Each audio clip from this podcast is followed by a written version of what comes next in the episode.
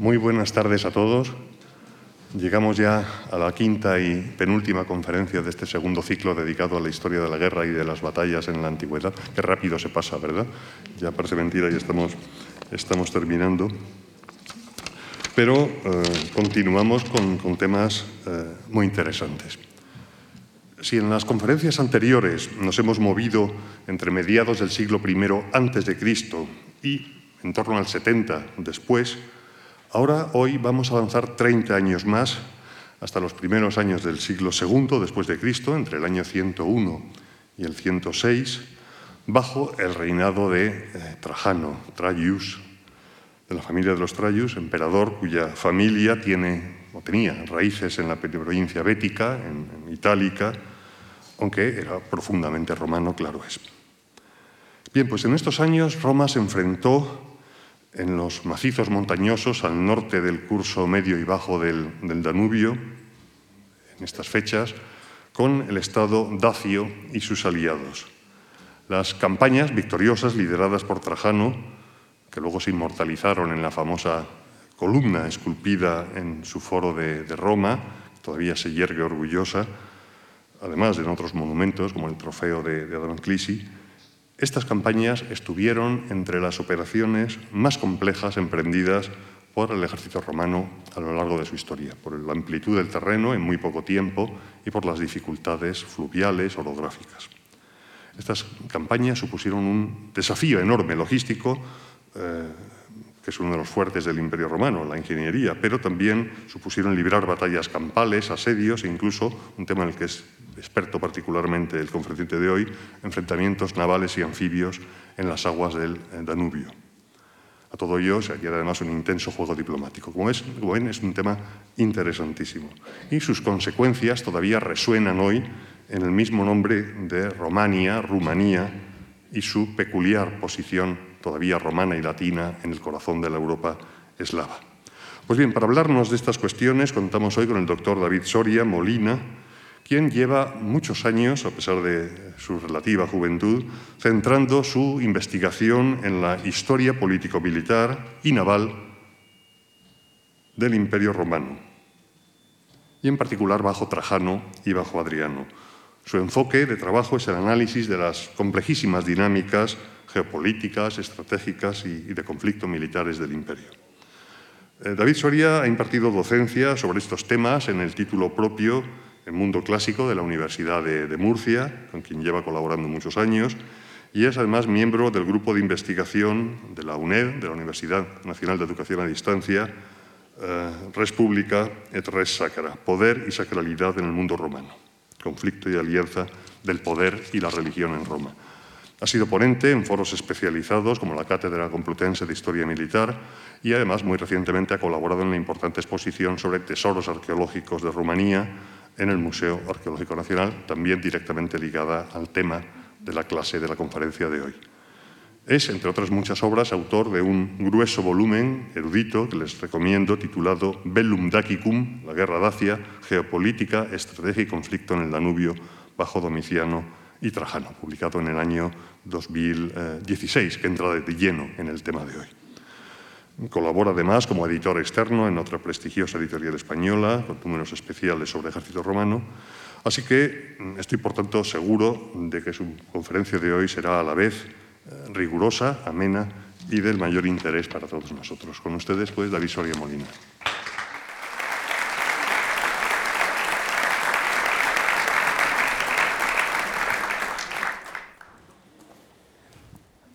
Muchas gracias por sus amables palabras, profesor Quesada, y muy buenas tardes a todos. En primer lugar, quisiera dar las gracias a la Fundación Juan March por invitarme a participar en este ciclo de conferencias con un tema que me ha apasionado desde bien joven y cuya fascinación por él espero transmitirles hoy. Así pues, les invito, les tiendo la mano a acompañarme a un pasado, a un tiempo histórico cuyas consecuencias siguen muy presentes en nuestros días.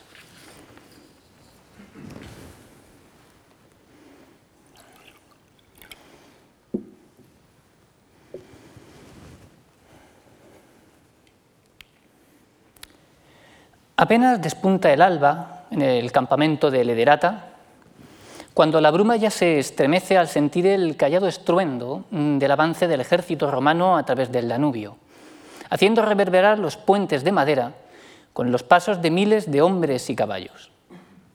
No es la primera vez que alguien los cruza, pues hace semanas y días que estos conocen el frenético ir y venir de exploradores, ingenieros y fuerzas de vanguardia, bajo la atenta mirada de las naves de guerra que protegen las vitales estructuras.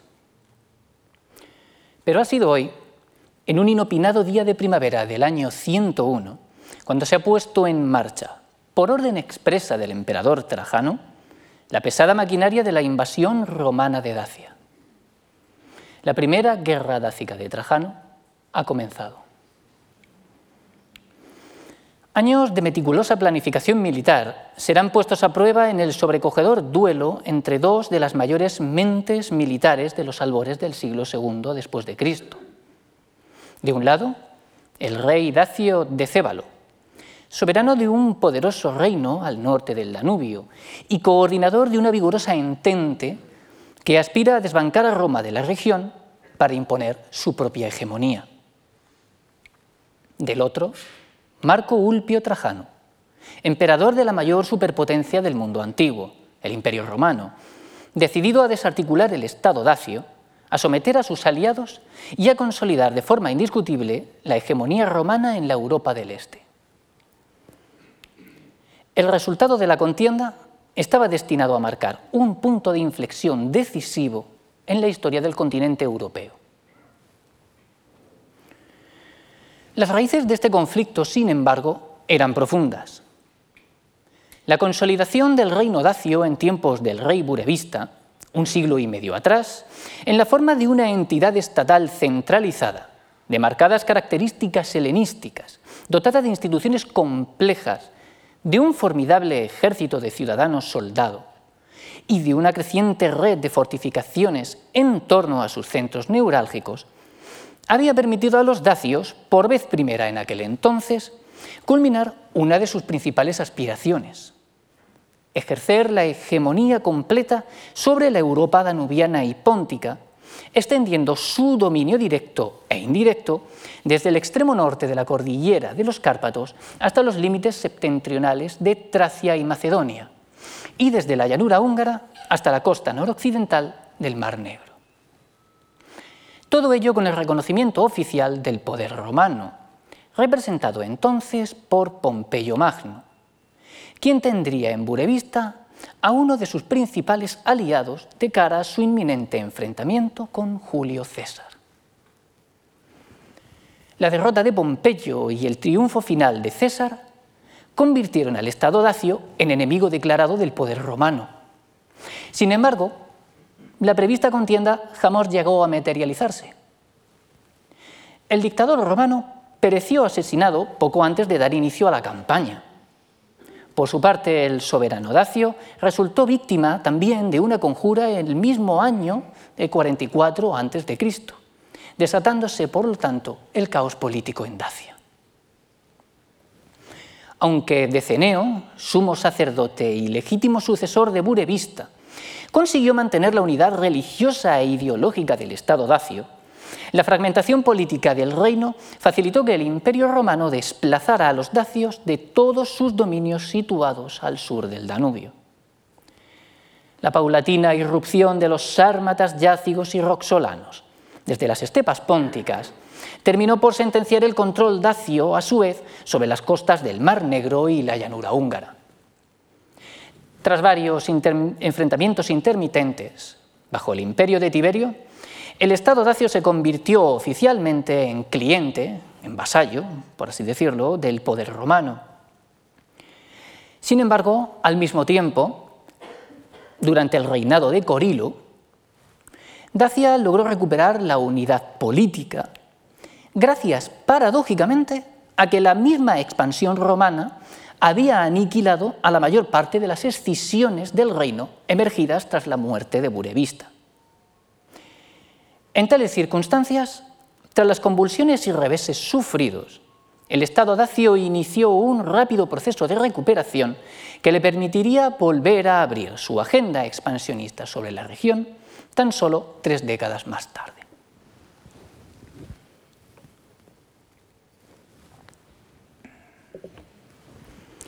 Así, en el año 69, el rey Dacio Diurpaneo decidió aprovechar la oportunidad que le brindaba la guerra civil en que se había sumido el imperio romano a resultas del asesinato de Nerón y, tras haber consolidado el respaldo de los sármatas roxolanos, los bastarnos, los buros y de la ciudad griega de, Orbia, de Olbia, perdón, el Estado dacio invadió la provincia romana de Mesia.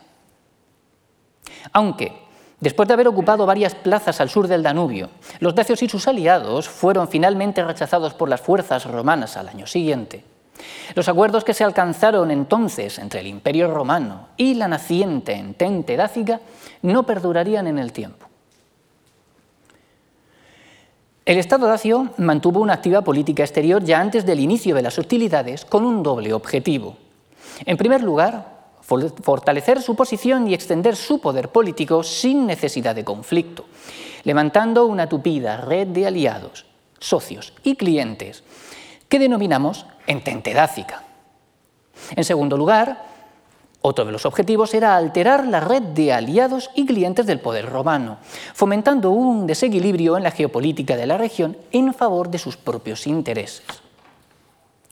Durante el reinado de Diurpaneo, Dacia consiguió incluso desestabilizar a uno de los aliados más poderosos del Imperio romano, la Confederación Sueva, situada en el curso medio del Danubio, al estimular y respaldar la secesión de las tribus germánicas de cuados y marcomanos en el seno de la misma, tribus que acabarían por integrarse en la entente dácica.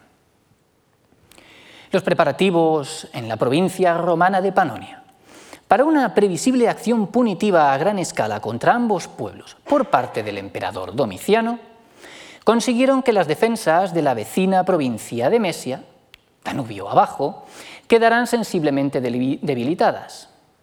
Así, sin previo aviso, en el año 85, Diurpaneo inició las hostilidades contra Roma, aprovechando una vez más las ventajosas circunstancias. Las fuerzas dácicas, roxolanas y bastarnas descendieron por los ríos Olt, Siret y Prut, así como por la costa del Mar Negro, hasta alcanzar el curso bajo del Danubio y su desembocadura, donde, tras deshacerse de la flota romana que operaba en la zona, aseguraron los puntos de cruce para sus ejércitos. Tras derrotar y dar muerte al legado de Mesia, Opio Sabino, Dacios y aliados ocuparon la mayor parte de la mitad oriental de la provincia, hasta que el contraataque coordinado por Domiciano les obligó a replegarse nuevamente al norte del Danubio. Sin embargo, en el año 86, la precipitada expedición liderada por el prefecto del pretorio, Cornelio Fusco, destinada al seno del territorio dacio, les obligó, em, terminó en un estrepitoso fracaso que incluso se cobró la vida del comandante romano, derrotado a manos del ejército dacio comandado por Decébalo, en nombre de un ya anciano rey de Urpaneo. Las escaramuzas de diversa entidad que se sucedieron durante casi dos años se prolongaron hasta que finalmente, en el año 88, el ejército romano, comandado por Tetio Juliano, logró internarse en territorio dacio y derrotar decisivamente a las fuerzas dacias que le salieron al encuentro en Tapae, antes de continuar su avance en dirección a la capital y santuario principal del reino, Sarmicegetusa Regia. Confiado por el éxito obtenido en Dacia, Domiciano optó por iniciar la esperada guerra contra cuados y marcomanos, quienes habían seguido desafiando al poder romano al negarse a acudir en su ayuda durante la guerra dácica. La campaña, sin embargo, fue un fiasco que comprometió por completo la seguridad de la propia Panonia. Estas circunstancias hicieron por completo inviable la continuación del esfuerzo bélico contra el Estado dacio. Domiciano necesitaba urgentemente la paz las circunstancias no eran mejores tampoco para Dacia y sus aliados, agotados tras casi cuatro años de intensa contienda, por lo que, en el año 89, Decébalo, quien había sucedido a Diurpaneo como rey dos años atrás, aceptó que Dacia se convirtiera de nuevo en cliente del poder romano y, al menos nominalmente, disolver la entente formada a su alrededor a cambio de una sustanciosa asistencia económica y técnica por parte de Roma. Aunque la paz del año 89 permitió a Domiciano derrotar y devolver temporalmente a Cuados y Marcomanos al redil romano, el conflicto entre Roma y Sarmicegetusa Regia estaba lejos de haberse resuelto. Aquel tratado no era sino una tregua buscada por ambos contendientes por motivos distintos. El poder del, del Estado dacio seguía resultando formidable, a pesar de los reveses sufridos. Además, durante la contienda, Dacia había logrado atraerse a su bando a la ciudad griega de Tiras. Y desde luego, la entente dácica estaba bien lejos de haberse disuelto. El mantenimiento de la paz con Roma era, en realidad, el único punto del Tratado de Paz del año 89 que Decébalo y sus aliados seguían cumpliendo cuando el emperador Trajano ascendió a la púrpura en el año 98. La situación era insostenible. La intervención en Dacia constituía un imperativo político y estratégico para el imperio romano que, necesariamente, pasaba por la desarticulación de la entente dáciga y la destrucción de su eje fundamental, el Estado dacio, con el objetivo de reordenar la geopolítica de la región en torno a una restaurada e incontestada hegemonía romana. Sin embargo, a lo largo de la década precedente, las circunstancias exteriores e interiores habían impedido al Imperio romano poner en marcha los mecanismos necesarios para confrontar la situación de un modo apropiado. Entre los años 93 y 101 después de Cristo, obligar al Estado dacio a plegarse a las condiciones impuestas por Roma hasta entonces implicaba necesariamente el inicio de hostilidades contra una potencia que ya había demostrado sobradamente su capacidad para sacudir los pilares del poder romano en el centro y en el este de Europa, así como para extender el alcance de su propio poder e influencia en la región con perspectivas hegemónicas. El rey de Cébalo ocupaba la cúspide del poder en Dacia sin ninguna clase de oposición seria aparente, respaldado firmemente por la mayor parte de la aristocracia dacia, de la cual además emanaban las élites rectoras del Estado. No cabía, por lo tanto, resquicio alguno que la diplomacia o la inteligencia romanas pudieran explotar sin que siguiera siendo precisa una intervención militar directa. La política exterior del reino dacio era igualmente sólida. A pesar de la gran variedad de aliados y clientes a su disposición, en el año 101 después de Cristo, Roma tan solo contaba con los sármatas yácigos para amenazar directamente los intereses dacios propiamente dichos. Es decir, se trataba del único aliado del poder romano cuyos dominios limitaban directamente con los del Estado dacio y que por lo tanto podía llevar las hostilidades al territorio de este último. Además, la cordillera de los Cárpatos convertía al reino dacio en una auténtica ciudadela natural a gran escala. La presencia de toda una serie de plazas fortificadas, cuidadosamente situadas en todos los puntos estratégicos de esta cadena montañosa, completaban el desafío geoestratégico que debía de afrontar el poder romano.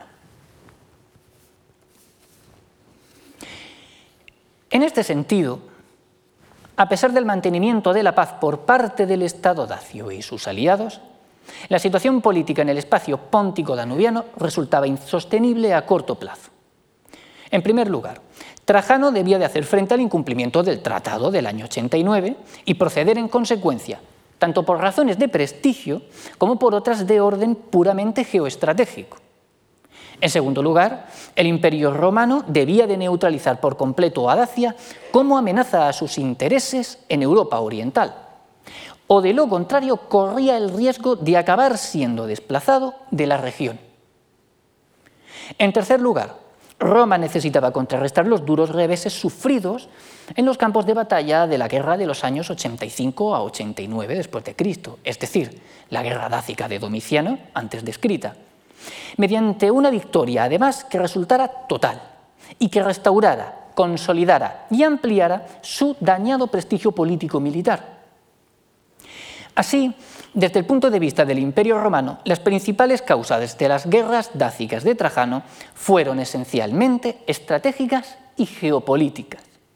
Anular a cualquier precio a una potencia rival cuya pervivencia y expansión podía tener y ya estaba teniendo nefastas consecuencias para la hegemonía romana sobre la Europa del Este.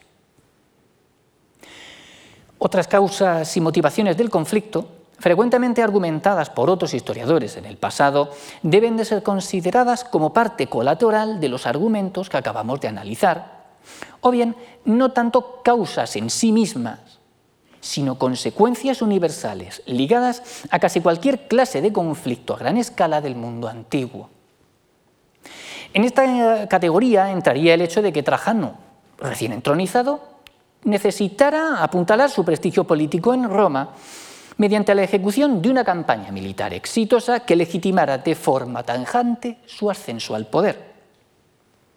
Del mismo modo, aunque la adquisición de las minas de oro de Dacia representaba una importante recompensa en caso de victoria, este motivo económico no constituyó nunca una causa de primer orden para el inicio de las campañas de Trajano en Dacia.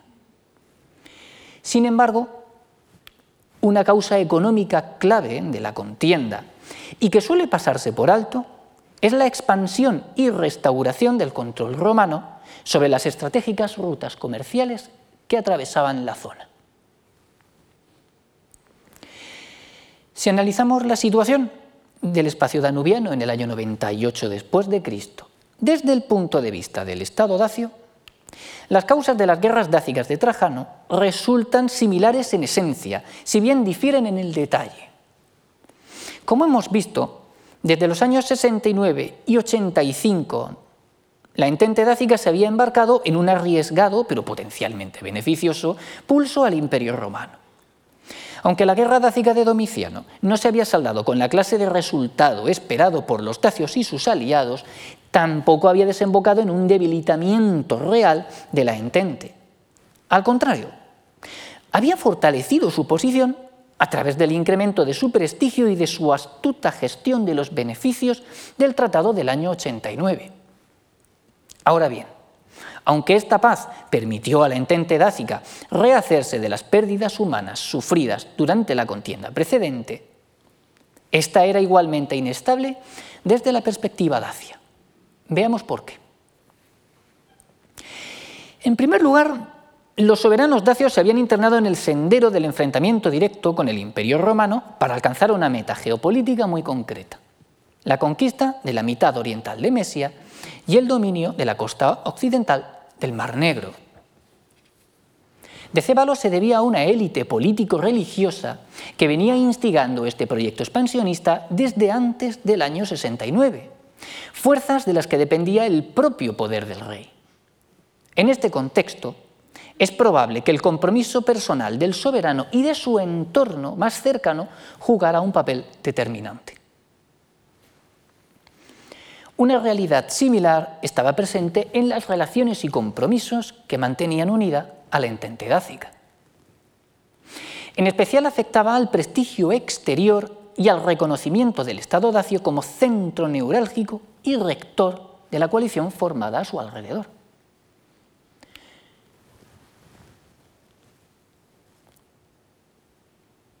Sármatas roxolanos, buros, bastarnos, cuados, marcomanos y en menor medida las ciudades griegas de Tiras y Olbia esperaban que el reino dacio mantuviera activa su disposición a intentar desplazar al imperio romano y a sus aliados de la región, fueran cuales fueran los intereses particulares de cada uno de ellos.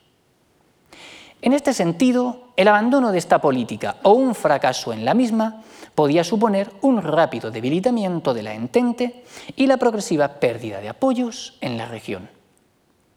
En relación directa con este aspecto, podemos situar la necesidad del Estado dacio y de sus aliados más cercanos de mantener su prestigio de cara a entidades vecinas susceptibles de bascular hacia su órbita.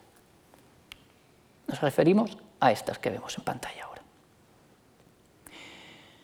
Finalmente, Decébalo y los restantes líderes de la entente dácica debían de ser plenamente conscientes de que la paz del año 89 y el modo en que ésta había sido asumida por ellos abocaba invariablemente a la reactivación de la guerra a corto medio plazo.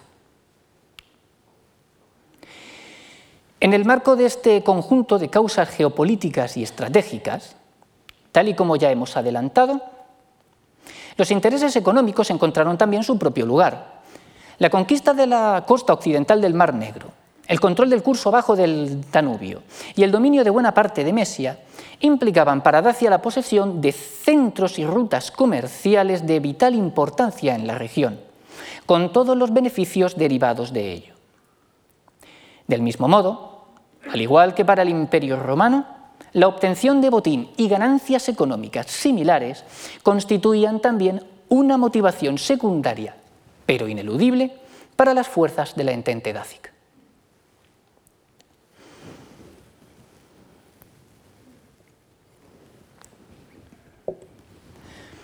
El fin de los subsidios romanos a su supuesto cliente dacio en el año 98 debió de suponer un indicador bastante evidente de que la ruptura de hostilidades era inminente.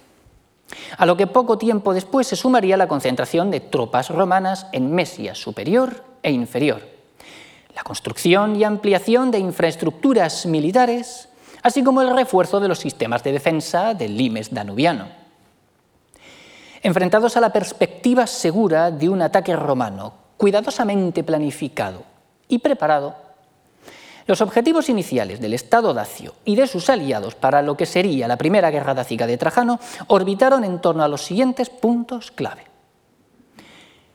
La defensa del territorio de la intente y en especial del suelo dacio, dado que, si los centros neurálgicos del Estado dacio caían en manos romanas, su poder quedaría sensiblemente mermado, el reino desarticulado y su prestigio fatalmente dañado. En estas circunstancias, la entente dácica perdería su pilar más, más firme e invariablemente se desmoronaría con absoluta rapidez. Por lo tanto, para el reino dacio la defensa de su territorio y especialmente de sus centros de poder se convirtió en un objetivo de primer orden que, debidamente cumplimentado, le permitía intentar una vez más la anexión de la costa occidental del Mar Negro, Mesia Inferior y las regiones limítrofes ya mencionadas. Los aliados del Estado dacio compartían estos mismos objetivos, mediatizados siempre por sus agendas políticas particulares. La caída del reino dacio representaba un riesgo para todos los miembros de la entente, por lo que su preservación era de interés común. En el caso concreto de los bastarnos y de los sármatas roxolanos, la invasión y ocupación de Mesia inferior constituía un objetivo prioritario compartido con sus aliados dacios. En mayor o menor medida, ambos pueblos pretendían hacerse con el control de parte del territorio con vistas a su colonización, esperando conseguirlo con el concurso de la maquinaria militar dacia. La escena 38 de la columna trajana, así como diversas metopas del Tropaeum Traiani, muestran a mujeres y niños siendo transportados en carromatos por parte de las fuerzas de la entente dácica, lo que evidencia un proceso migratorio que, en el contexto de este conflicto, solo puede ser atribuido a bastarnos y roxolanos. Para las ciudades griegas de Tiras y Olbia, en la costa del Mar Negro, su principal, su principal objetivo radicaba en conseguir el final de la hegemonía de Roma y de sus aliados en el Mar Negro, permitiéndoles deshacerse de su presión política y de la competencia comercial planteada por ellos. Al oeste de la cordillera de los Cárpatos, los buros precisaban de una dacia fuerte a su lado para evitar ser irremediablemente aplastados por sus vecinos, los sármatas diácigos, aliados, como sabemos, de Roma. Para cuados y marcomanos, la presencia en Dacia, al suroeste de sus dominios, perdón, al sureste de sus dominios, resultaba un importante apoyo político, si bien con pocas posibilidades reales de proporcionar una ayuda militar directa a corto plazo. En consecuencia, ambas tribus tenían como principal prioridad preservar y consolidar su amenazada independencia política respecto de la Confederación Sueva y del poder romano, aprovechando para ello los éxitos dacios que acontecieran Danubio abajo, tal y como ya había venido sucediendo durante los años 85 a 93 después de Cristo. Por su parte, en el año 101, el Imperio romano pretendía poner una solución definitiva al progresivo declive de su hegemonía en el espacio danubiano, cuya causa principal radicaba en el ascenso del Estado dacio y su hostilidad directa hacia los intereses romanos en la región. Este proceso debía venir acompañado, además, de una sólida restauración del prestigio romano en la zona, así como de la ampliación y consolidación de su poder en la misma. El plausible fracaso de la paz del año 89 evidenciaba que el sometimiento de Dacia como reino cliente no era más que una solución transitoria. En los albores del siglo II, la consolidación de la hegemonía romana en el espacio danubiano y póntico pasaba obligatoriamente por la destrucción del Estado dacio como tal, proceso que sólo podía conseguirse mediante la invasión, ocupación y conquista de su territorio, costara lo que costase. Así lo comprendieron el emperador Trajano y sus comandantes, cuyos objetivos esenciales para la Primera Guerra Dácica eran manifiestamente el desmantelamiento del reino dacio y la anexión completa de su territorio al Imperio romano. En un plano secundario, la restauración y expansión de la hegemonía y la influencia romanas en la región llevaba aparejadas como ya hemos anticipado, sus propias implicaciones de orden económico. La consecución del control absoluto de las rutas comerciales marítimas de la costa occidental del Mar Negro, el dominio sobre las rutas comerciales terrestres que atravesaban el reino dacio procedentes de las estepas pónticas y del Mar Báltico, es decir, un ramal clave de la ruta del ámbar y un ramal secundario, pero no por ello menos importante, de la ruta de la seda. A su vez, otro de los objetivos era la pacificación del curso del río Danubio y la consecuente reapertura de lo que además era la arteria comercial más importante de la Europa continental. Y finalmente, la adquisición de los recursos mineros de Dacia. Para una parte de los aliados de Roma, particularmente para el reino del Bósforo y los sármatas los intereses comerciales tenían una importancia especial, pues bajo el patrocinio romano ambas potencias aspiraban a dominar las estepas pónticas y las rutas de navegación de la costa septentrional del Mar Negro. La derrota del Estado dacio y sus socios implicaba, además, el final de la creciente competencia comercial ejercida por la propia entente dácica a través de la ciudad griega de Olbia. Los armatas yácigos, por su parte, Perseguían la anulación definitiva del Estado dacio como competidor por el poder regional, la consecución de amplios beneficios territoriales y además extender su dominio sobre pueblos germánicos vecinos, tales como los amenazados buros. Las tribus germánicas de los semnones y los hermunduros, miembros preeminentes de la Confederación Sueva y clientes de Roma, también optaron por no mantenerse al margen del conflicto, pues al igual que durante las contiendas libradas bajo el imperio de Domiciano, perseguían la completa restauración de dicha confederación bajo su supremacía patrocinada por el poder romano.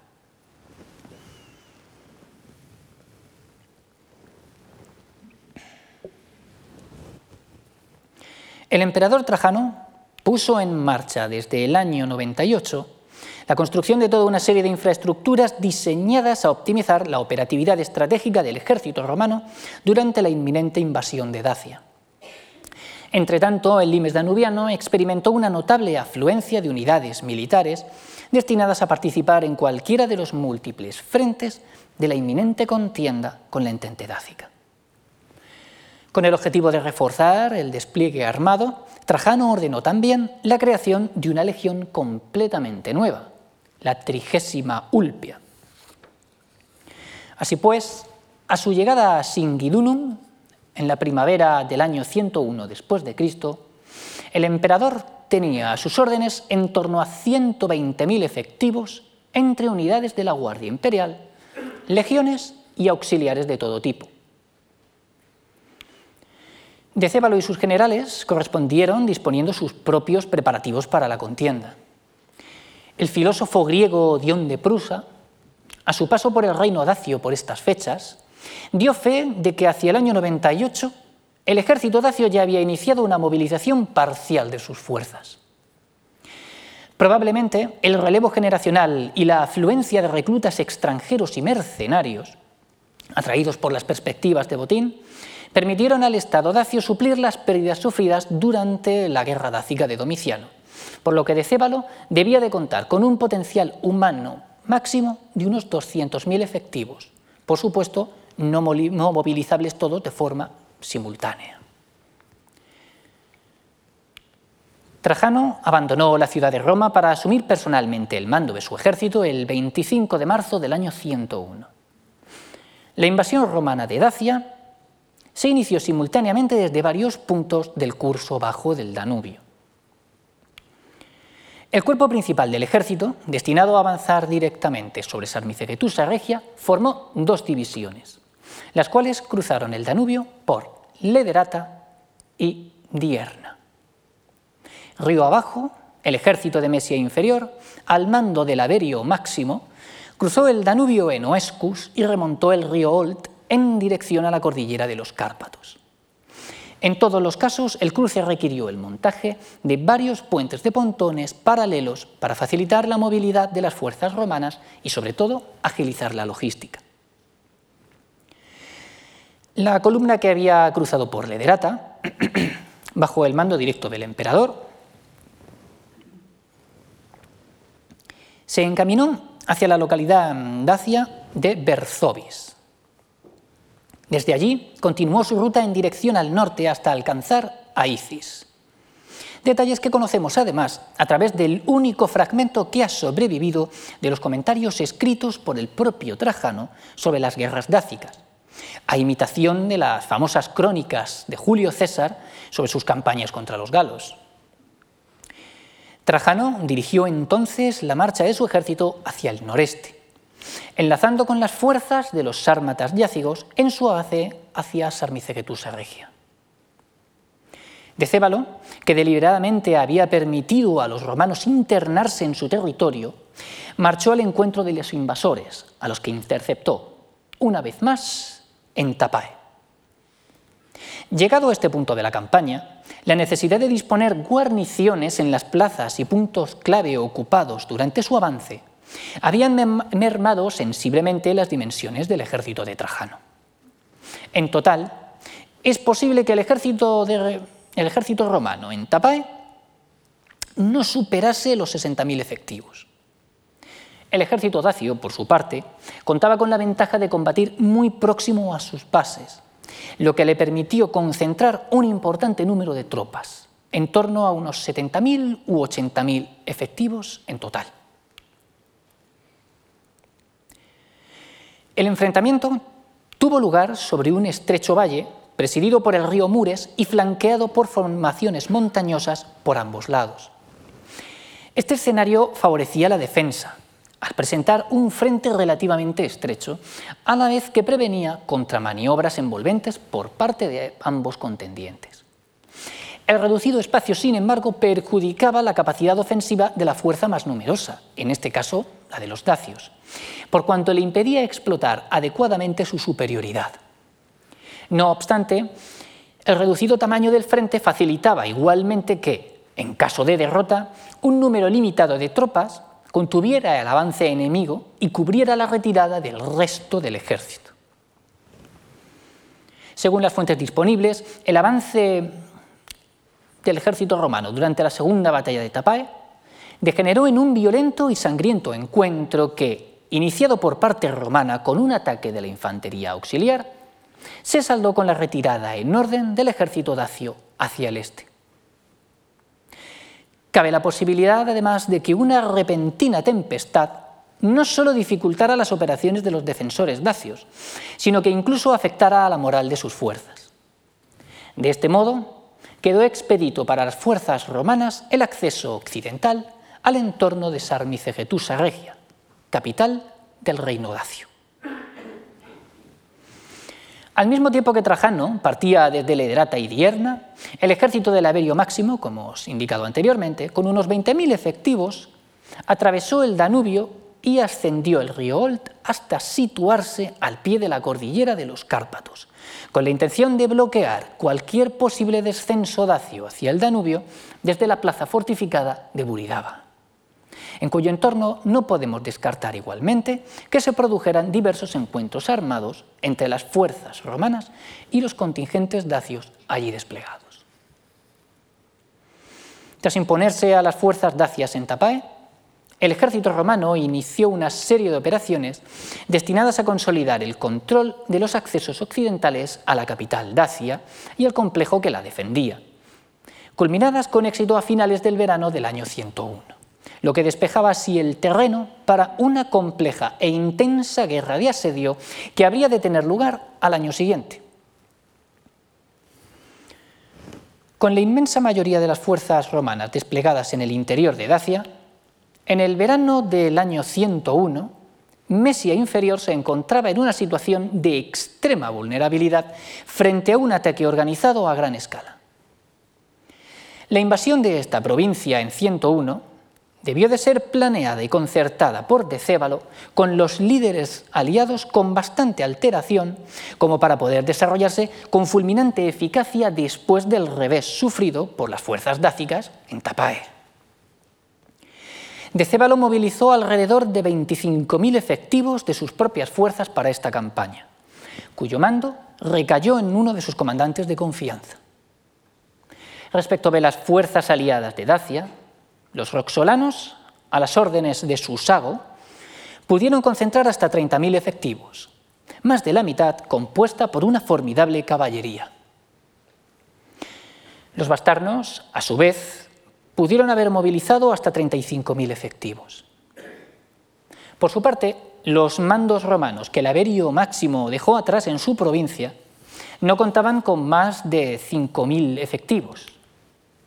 Es decir, no estaban en condiciones ni de intentar frenar el avance de las distintas columnas de un enemigo que les multiplicaba en número. Los ejércitos de la entente dácica, acompañados por sus armadas y naves de transporte, descendieron las aguas del Siret y del Prut y recorrieron la costa del Mar Negro hasta internarse en el Danubio. Además, en la intrincada desembocadura de este río, en la isla conocida como Peuce, habitaba una rama de los bastarnos, los llamados peucinos, quienes, partiendo de sus dominios insulares, podían desplazarse por los canales del delta hasta Mesia inferior. Al irrumpir en el Danubio, semejante marea de naves y ejércitos invasores amenazó con atrapar en una maniobra de tenaza a las fuerzas navales romanas allí desplegadas. La clasis Flavia Moesiga y destacamentos de las clases Ravenatis y Pontica. Tras librar varios combates navales y anfibios en la zona de adverso resultado, los almirantes romanos optaron por salir a mar abierto, en espera de poder organizar un contraataque en circunstancias más ventajosas. Tras vencer la oposición inicial de la armada romana, las fuerzas navales de la entente dácica aseguraron los puntos de cruce sobre el Danubio, situados en las proximidades del delta. Una vez desplegados en suelo de Mesia inferior, los ejércitos dacios, roxolanos y bastarnos procedieron a coordinar sus esfuerzos en la conquista de las plazas fuertes romanas de la región. En cuestión de pocos días, el ejército de la entente dácica consiguió ocupar la mayor parte de la mitad oriental de Mesia inferior y había puesto cerco a las ciudades costeras de Istria, Tomis y Callatis. Las columnas del ejército roxolano, dotadas de una superior, movilidad, dada la cantidad de caballería que contenían, fueron las primeras en rebasar la futura localidad de Tropaeum Traiani. se dirigieron inmediatamente hacia el oeste, en dirección a las llanuras del interior. Al mismo tiempo, la presencia de las naves de su armada en el Danubio permitía a los ejércitos de la Entente Dácica, además, extender fácilmente sus líneas de suministro, lo que incrementaba notablemente su movilidad. El avance de las fuerzas invasoras probablemente no empezó a encontrar una resistencia capaz de contenerlas hasta alcanzar las proximidades de la fortaleza legionaria de Novae, que resultó puesta bajo asedio. Tras este último éxito, el ejército roxolano, en su mayor parte asignado a la vanguardia de la invasión, abandonó el sitio de Novae y se dirigió unos 50 kilómetros al sur para hacerse con el control de la futura localidad de Nicópolis ad Distrum. Llegado a este punto, el ejército de la Entente Dácica en Mesia Inferior había estirado al máximo sus líneas de suministro, dejando tras de sí guarniciones a cargo de mantener las plazas de mayor valor estratégico, en tanto los asedios de Callatis y Tomis, pues Istria ya había caído, seguían activos, lo que obligó a los invasores a dispersar todavía más sus efectivos. La situación de su armada era incluso más delicada, falta de efectivos para mantener operativo un número de naves equiparable al desplegado durante el comienzo de la invasión, e igualmente obligada a dispersar además sus naves para mantener abiertas las distintas líneas de suministro y transporte en el Danubio. Trajano probablemente no supo de los dramáticos acontecimientos de Mesia Inferior hasta finales de agosto del año 101. De las decisiones que tomara a continuación dependería la suerte no ya de la campaña, sino de la guerra en su conjunto, y con ella el destino de Roma como superpotencia hegemónica en el área danubiana. Su respuesta ante semejante desafío resultó, como veremos, tan brillante y audaz como afortunada. Ante la necesidad de actuar con la máxima rapidez, a fin de desconcertar, desorganizar y diezmar a los invasores, el emperador reunió una fuerza expedicionaria compuesta por sus fuerzas de élite más móviles, sus equites singulares augusti, decir, unidades de élite de caballería de la Guardia Imperial, recién fundada además por ellos, por el emperador. Caballería auxiliar, selecta y caballería legionaria. Infantería de choque formada por cuerpos auxiliares de élite, por perites singulares y por irregulares germanos de la guardia personal de Trajano. Entre estos últimos cuerpos se encontraban guerreros extáticos de tradición germánica, Bersekir y Ulfetnar, cuyas gestas en estas operaciones estaban destinadas a quedar inmortalizadas en la columna trajana, siendo el testimonio gráfico más antiguo documentado sobre este tipo de combatientes.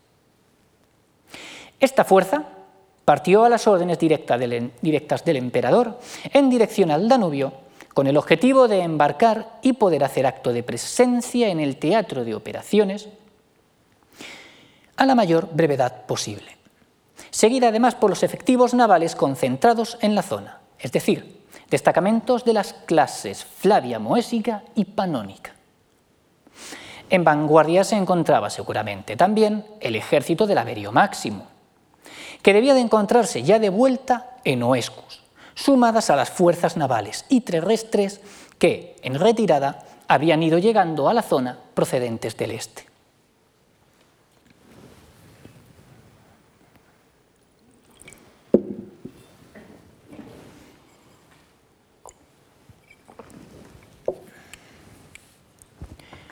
Reunidas las fuerzas de Trajano y Máximo, la expedición se dirigió de inmediato hacia Novae. Mediante un enérgico ataque, la flota romana obligó a retroceder apresuradamente a las sorprendidas fuerzas navales de la Entente Dácica, lo que motivaría la concesión de varias coronas navales a los almirantes romanos implicados.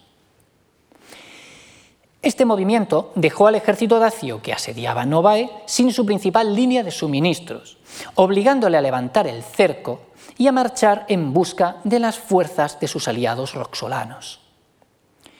Trajano se adelantó a estas intenciones y explotando la extremada movilidad de sus fuerzas, interceptó al ejército roxolano en Nicópolis ad Distrum antes de que pudiera reunirse con sus aliados.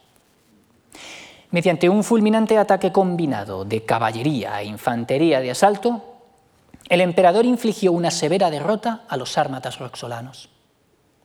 A continuación, Trajano cayó sobre el ejército dacio, que marchaba apresuradamente en auxilio de sus desdichados aliados. La segunda batalla de Nicópolis ad Distrum volvió a saldarse con una derrota para la entente dácica, lo que dejaba fuera de combate a la vanguardia de las fuerzas invasoras en Mesia Inferior. El ejército móvil del emperador regresó al Danubio para mantenerse al alcance de los primeros refuerzos procedentes de Dacia, Mesia Superior y Panonia.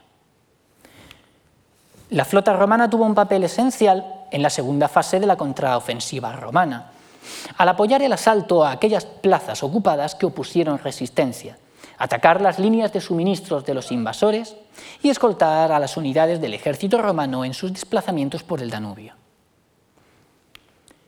La llegada de los ansiados refuerzos dieron un nuevo impulso al contraataque. Reunidas todas las fuerzas esperadas, unos 40.000 efectivos, el emperador Trajano reanudó el avance en busca del enemigo. Los cuerpos restantes del gran ejército de la entente dácica en Mesia inferior se reagruparon y marcharon a su vez hacia el oeste, reuniéndose por el camino con los restos de los contingentes derrotados en Nicópolis ad Distrum. El encuentro decisivo tuvo lugar en el entorno de la futura localidad de Tropaeum Traiane. Tal y como ilustran las metopas del monumento homónimo levantado in situ por los romanos en memoria de sus caídos, la batalla comenzó con una feroz refriega de caballería, seguida por un encuentro entre la infantería pesada de ambos bandos. Las líneas dacias y bastarnas no resistieron el ataque romano y finalmente cedieron, retrocediendo hasta su campamento. Allí la infantería romana aniquiló las bolsas de resistencia enemigas en una despiadada y vengativa masacre que se abatió también sobre los no combatientes. Por su parte, la caballería roxolana y dacia, carente del apoyo de su infantería y presionada de cerca por los jinetes romanos, abandonó el campo de batalla al advertir que su campamento estaba siendo atacado. A costa de numerosas pérdidas, el ejército de Trajano se alzó con una victoria que decidió la campaña y la propia guerra a favor de las armas romanas. Los restos del ejército dacio debieron de emprender apresuradamente la retirada hacia los puntos por los que había cruzado en verano, perseguidos de cerca por las triunfantes fuerzas romanas. Aprovechando el desastre sufrido por los dacios y sus aliados, Trajano lanzó una fulminante expedición punitiva contra Peuce, la famosa isla en la desembocadura del Danubio, mediante la que sometió a sangre y fuego a los bastarnos peucinos y aseguró el dominio romano de la isla y, por lo tanto, de las bocas del Danubio. La inminente llegada del invierno puso fin a las operaciones militares a gran escala en todos los frentes.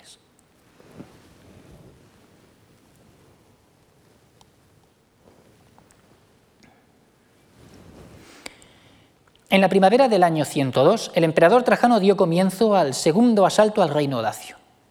La gravísima derrota sufrida por la entente dácica en Mesia inferior había desgastado seriamente los recursos de la misma sin menoscabar los progresos romanos en el interior de Dacia. Decébalo y sus aliados habían perdido la iniciativa, condenados a luchar desde ese momento a la defensiva. Mediante dos columnas, Trajano puso en marcha una hábil maniobra de pinza sobre el centro neurálgico del Estado dacio. La columna principal, conducida por el propio emperador, cayó sobre las defensas dacias desde el noroeste. La secundaria, dirigida por Lucio Quieto, atravesó las puertas de hierro para flanquear Sarmicegetusa desde el sureste. El primer objetivo del ejército comandado por Trajano fueron las fortalezas de Costesti y Blidaro, tomadas al asalto junto a sus defensas subsidiarias tras meticulosas operaciones en las que se levantaron dos rampas de asedio, documentadas arqueológicamente junto a los muros de Costesti. Durante todo el proceso, los, los, contraataques y la excelente artillería de los dacios pusieron en serios aprietos a los sitiadores en más de una ocasión, contemplando verdaderas batallas campales a los pies de estas fortalezas. La caída de Costesti y Blidaru abrió una brecha decisiva en las defensas de Sarmicegetusa Regia. Trajano dividió entonces su propia columna en otros dos cuerpos de ejército. Estos conquistaron sucesivamente las ciudadelas de Piatra Rossi y Barful-Luiulpe, así como el santuario de Fetele Albe, antes de converger sobre la capital del reino dacio, seguidas por las fuerzas de Lucio Quieto, las cuales irrumpieron en la zona desde la región alpina de los montes Orasti, tal y como estaba previsto. La complejidad de esta campaña, así como los probables encuentros a mediana escala, librados en, frente a distintos contingentes dacios, no obstante, impidieron al ejército romano alcanzar Sarmicegetusa Regia antes del otoño de ese mismo año. Mientras, en el este, las fuerzas romanas de Mesia Inferior, al mando del Averio Máximo, lanzaron una ofensiva sobre las regiones australes y orientales del reino dacio. Buridaba fue asediada, tomada e incendiada por las fuerzas romanas, abriéndose así una vía de acceso alternativa al interior del reino dacio a través de los Cárpatos. Más hacia el este, una columna del ejército remontó el río Siret empleando para ello las naves de la Clasis Flavia Moesica y la Clasis Ravenatis, hasta alcanzar Piro Boridaba, fortaleza que fue conquistada con el fin de consolidar el control romano sobre el río. Esta expedición, además, permitió al ejército romano cortar las comunicaciones entre Dacia y sus aliados orientales, es decir, los sármatos roxolanos y los bastarnos.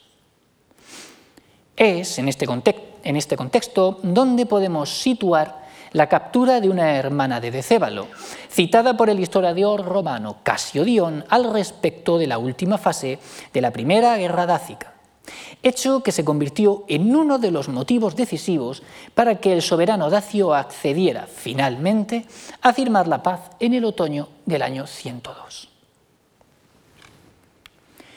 Desconocemos si el ejército romano llegó a iniciar realmente el asedio de Sarmicegetusa Regia.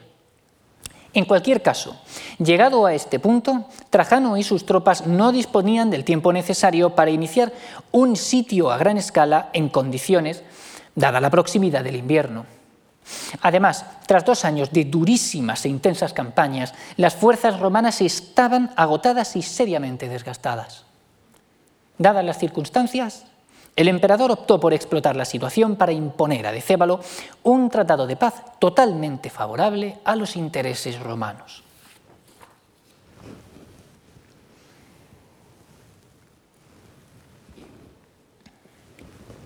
Claramente derrotado, Decébalo se avino a aceptar los términos de paz impuestos por Roma en primer lugar, el Estado dacio debía de entregar toda la maquinaria de guerra que conservara, así como a los ingenieros a cargo de su diseño, construcción y manejo.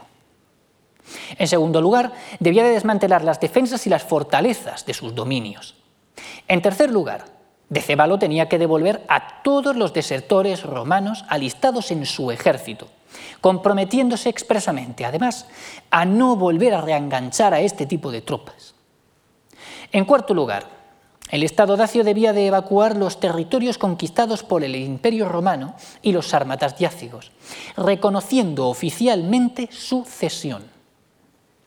Todo este territorio quedó salpicado de campamentos, fortificaciones e infraestructuras romanas destinadas a consolidar el control sobre las zonas estratégicas del territorio y a ser el principio de una ocupación permanente e irreversible. Finalmente, el Estado dacio y su soberano, de Cébalo, quedaron relegados de nuevo a la condición de cliente y socius amicusque rex, literalmente rey aliado y amigo del imperio romano. Nuevamente como Estado cliente, Dacia debía de reestructurar sus relaciones diplomáticas, reconociendo como aliados o enemigos a los mismos pueblos o entidades que su patrón, el Imperio Romano. En otras palabras, Sarmicegetusa Regia debía de disolver formalmente la entente dácica. Sin el Estado dacio, la coalición conformada a su alrededor quedó dividida política y geográficamente, condenada a desaparecer como verdadera potencia a corto plazo.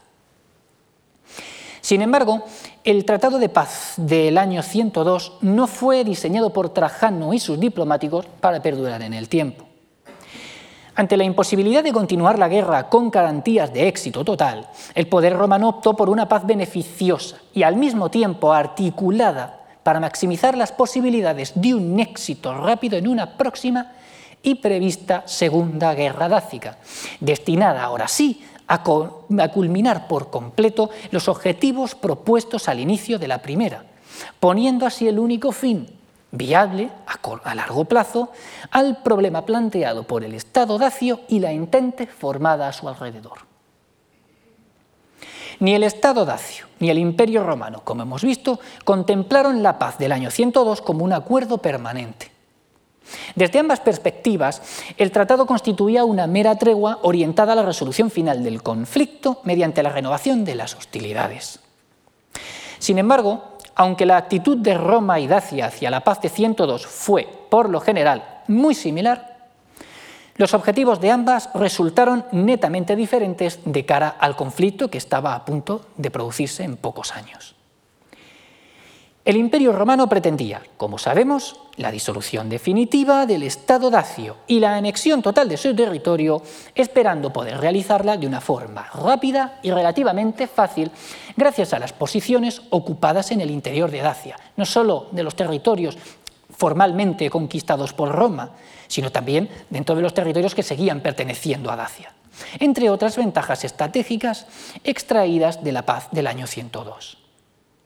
Por su parte, el Estado dacio, duramente golpeado durante la Primera Guerra Dácica y relativamente aislado, esta vez no podía permitirse el lujo de plantearse la culminación de ninguna clase de aventura expansionista al sur del Danubio, proyecto que quedaba relegado a un segundo plano en favor de un objetivo mucho más importante, garantizar su propia supervivencia.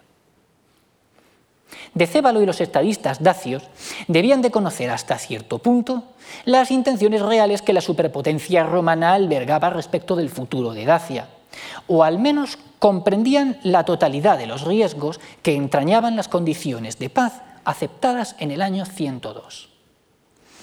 El único modo de revertir esta situación pasaba por derrotar al imperio romano en el campo de batalla, con la contundencia suficiente como para imponerle un nuevo equilibrio de poder.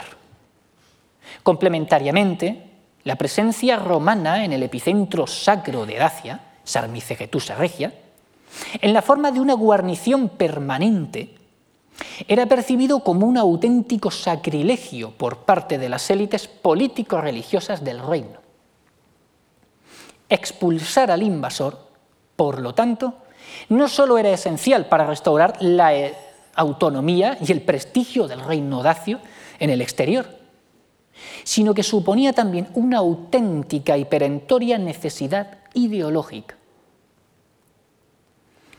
El Estado dacio desplegó una intensa política exterior durante el periodo de entreguerras, con el objetivo claro de reclutar apoyos de cara a la futura e inminente reapertura del conflicto con el Imperio romano. Los contactos diplomáticos se realizaron en una doble vertiente.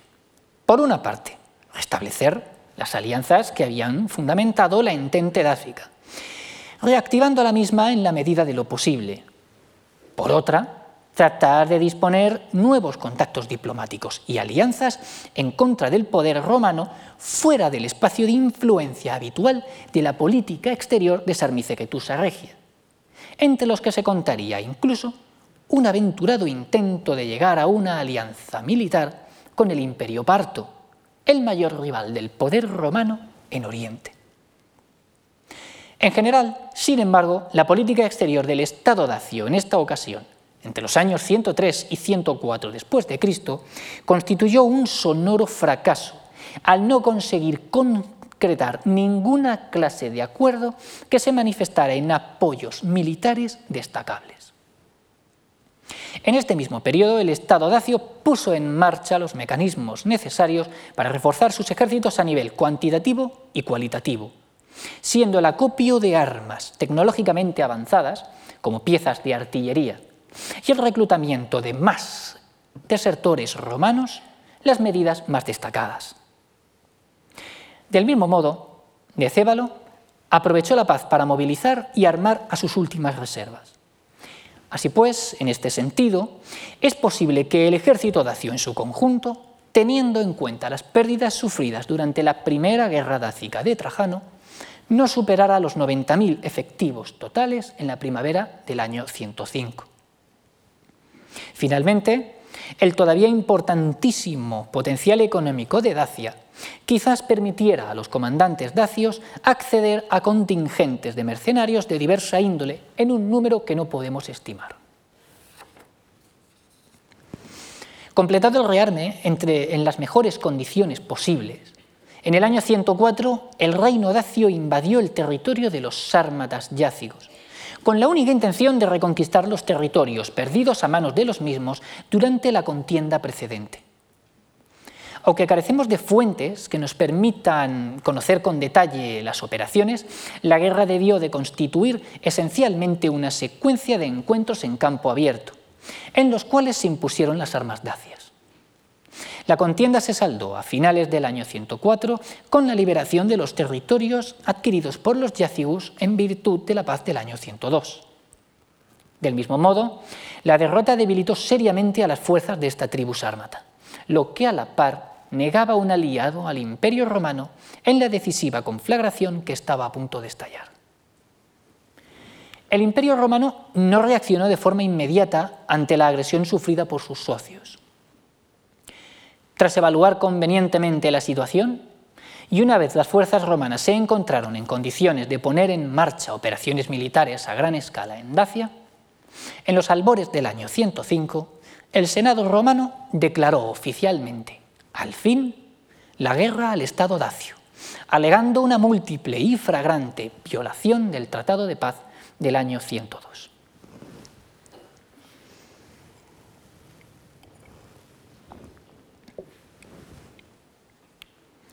Con un ejército compuesto por unos 23.000 efectivos, estratégicamente situado en la Dacia ocupada y puesto a las órdenes de Pompeyo Longino, secundado por los 25.000 efectivos del ejército de Mesia inferior, Trajano seguramente esperaba que la derrota y anexión del Estado dacio pudiera ejecutarse mediante un rápido y limpio golpe de mano que, al menos, hiriera de muerte a su enemigo, antes de que el propio emperador interviniera personalmente al mando del poderoso ejército de hasta 51.000 efectivos reunido a tal fin en Mesia Superior. En este sentido, el grueso de la estrategia romana prevista para la contienda recaía principalmente sobre las fuerzas romanas al mando del citado Longino.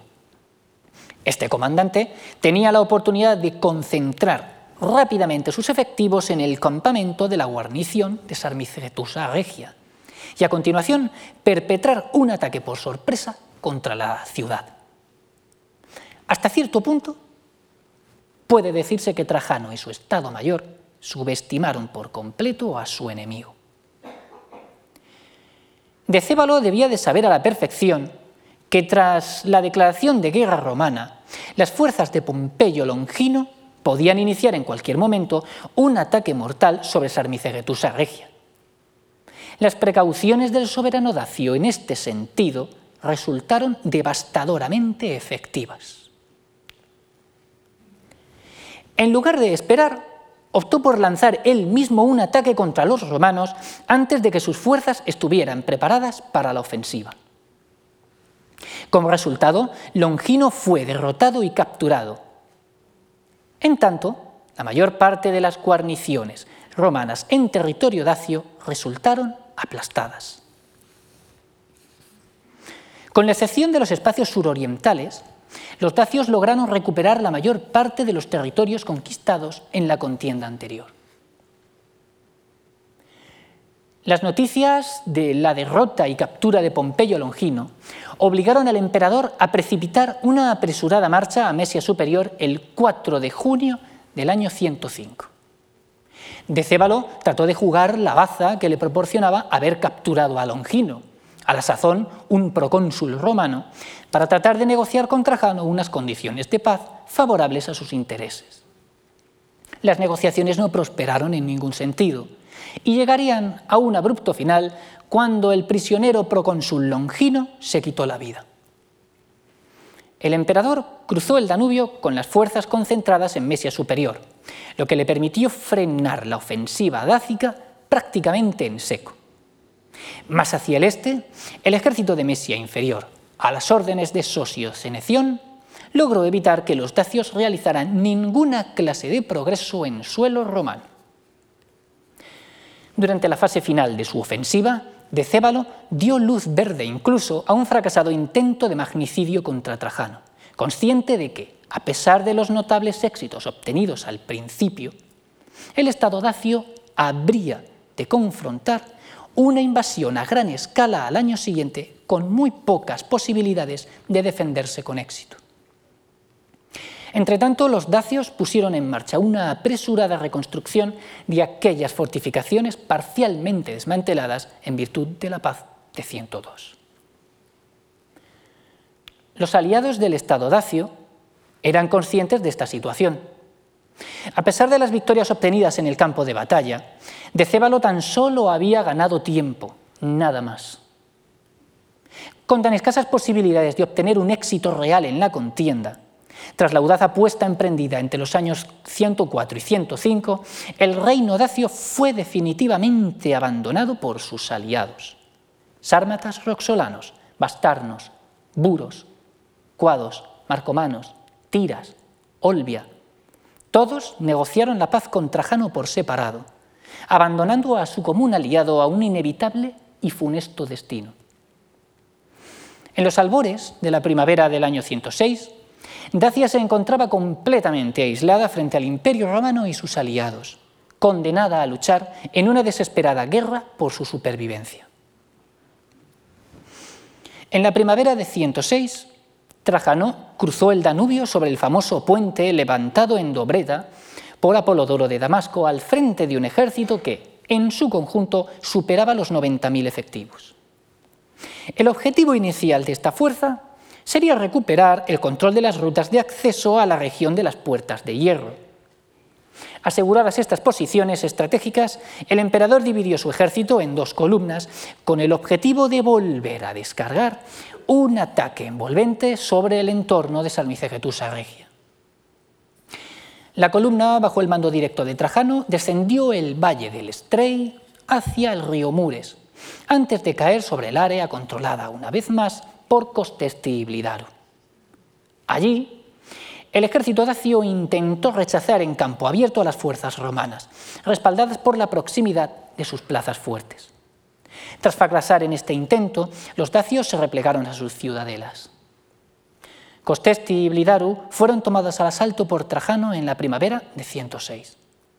Superado este obstáculo, la columna al mando del emperador estaba en condiciones de marchar directamente sobre la capital del reino dacio. A su vez, tras atravesar el paso de las puertas de hierro, la segunda columna romana se enfrentó a la línea defensiva de Cioclovina Ponorici y, tras destruirla, cayó sobre la fortaleza de Pietra Rossi con idéntico resultado a lo acontecido en Costestiblidaro. A mediados de mayo, un ejército romano de unos 50.000 efectivos confluía sobre Sarmicegetusa Regia desde el noroeste y el suroeste. Trajano dio inicio de inmediato a un durísimo asedio, caracterizado por sucesivos asaltos romanos contra las defensas de la ciudad, amplios y variados trabajos para facilitar el éxito de tales asaltos, así como contraataques dacios dirigidos contra las posiciones romanas.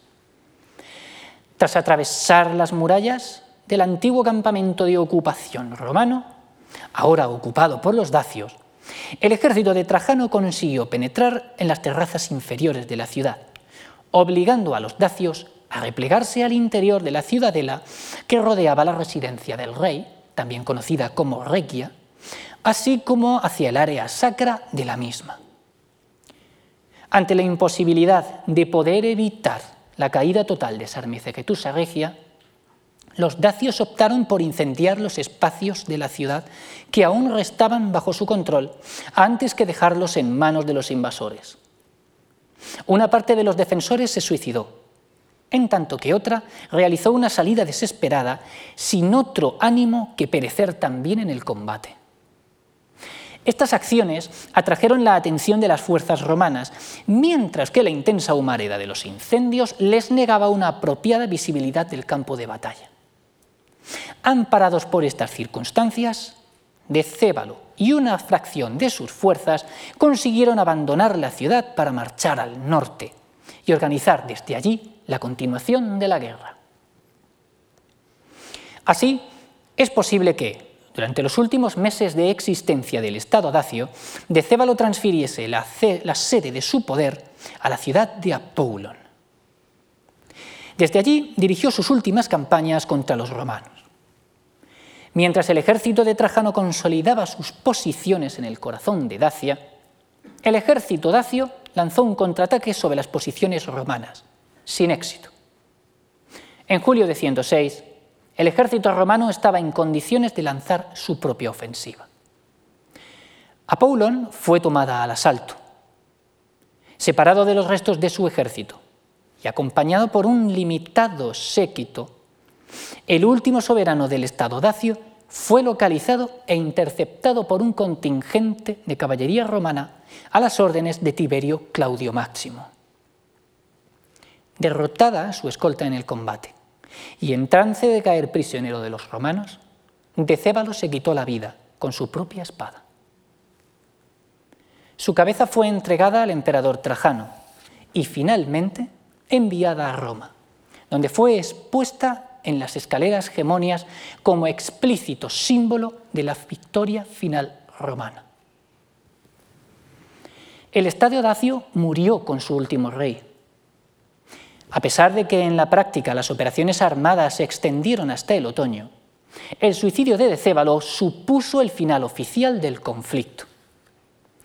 Las últimas fuerzas del ejército dacio trataron de reagruparse, siendo derrotadas en el proceso sin que pudieran evitar la caída o evacuación de las últimas plazas que aún restaban en su posesión.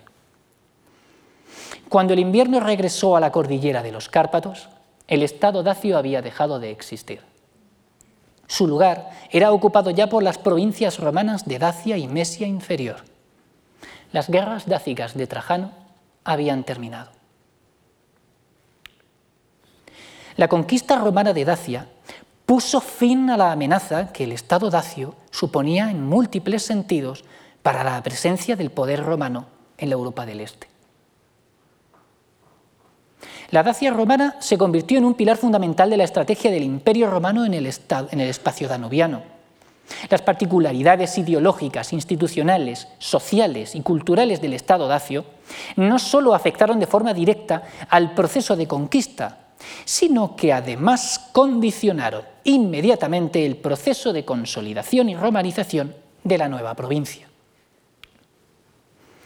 En este sentido, la provincialización de Dacia supuso una voladura controlada y consciente de la mayor parte de las estructuras sociopolíticas y culturales prerromanas, cuyas características las hacían totalmente contraproducentes para la consolidación del poder romano.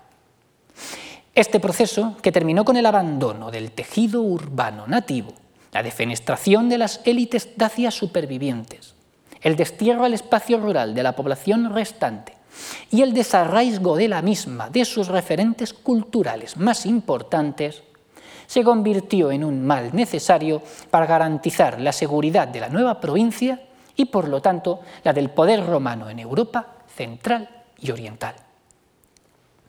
Aunque estos procesos tuvieron éxito a nivel interno, En el plano exterior, la construcción de la Dacia romana desestructuró la geopolítica de la región, precisando urgentemente de un reajuste sobre la base de la nueva presencia romana en el solar, legado por el difunto reino dacio.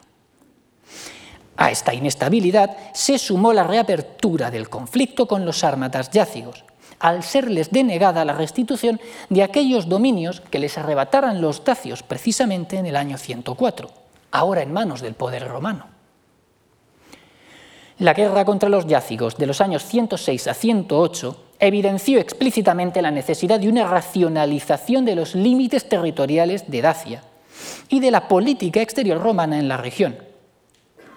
En 117 la situación volvió a estallar y en un momento particularmente delicado para el Imperio romano, en la forma de un enfrentamiento armado protagonizado, esta vez no solo por los yácigos.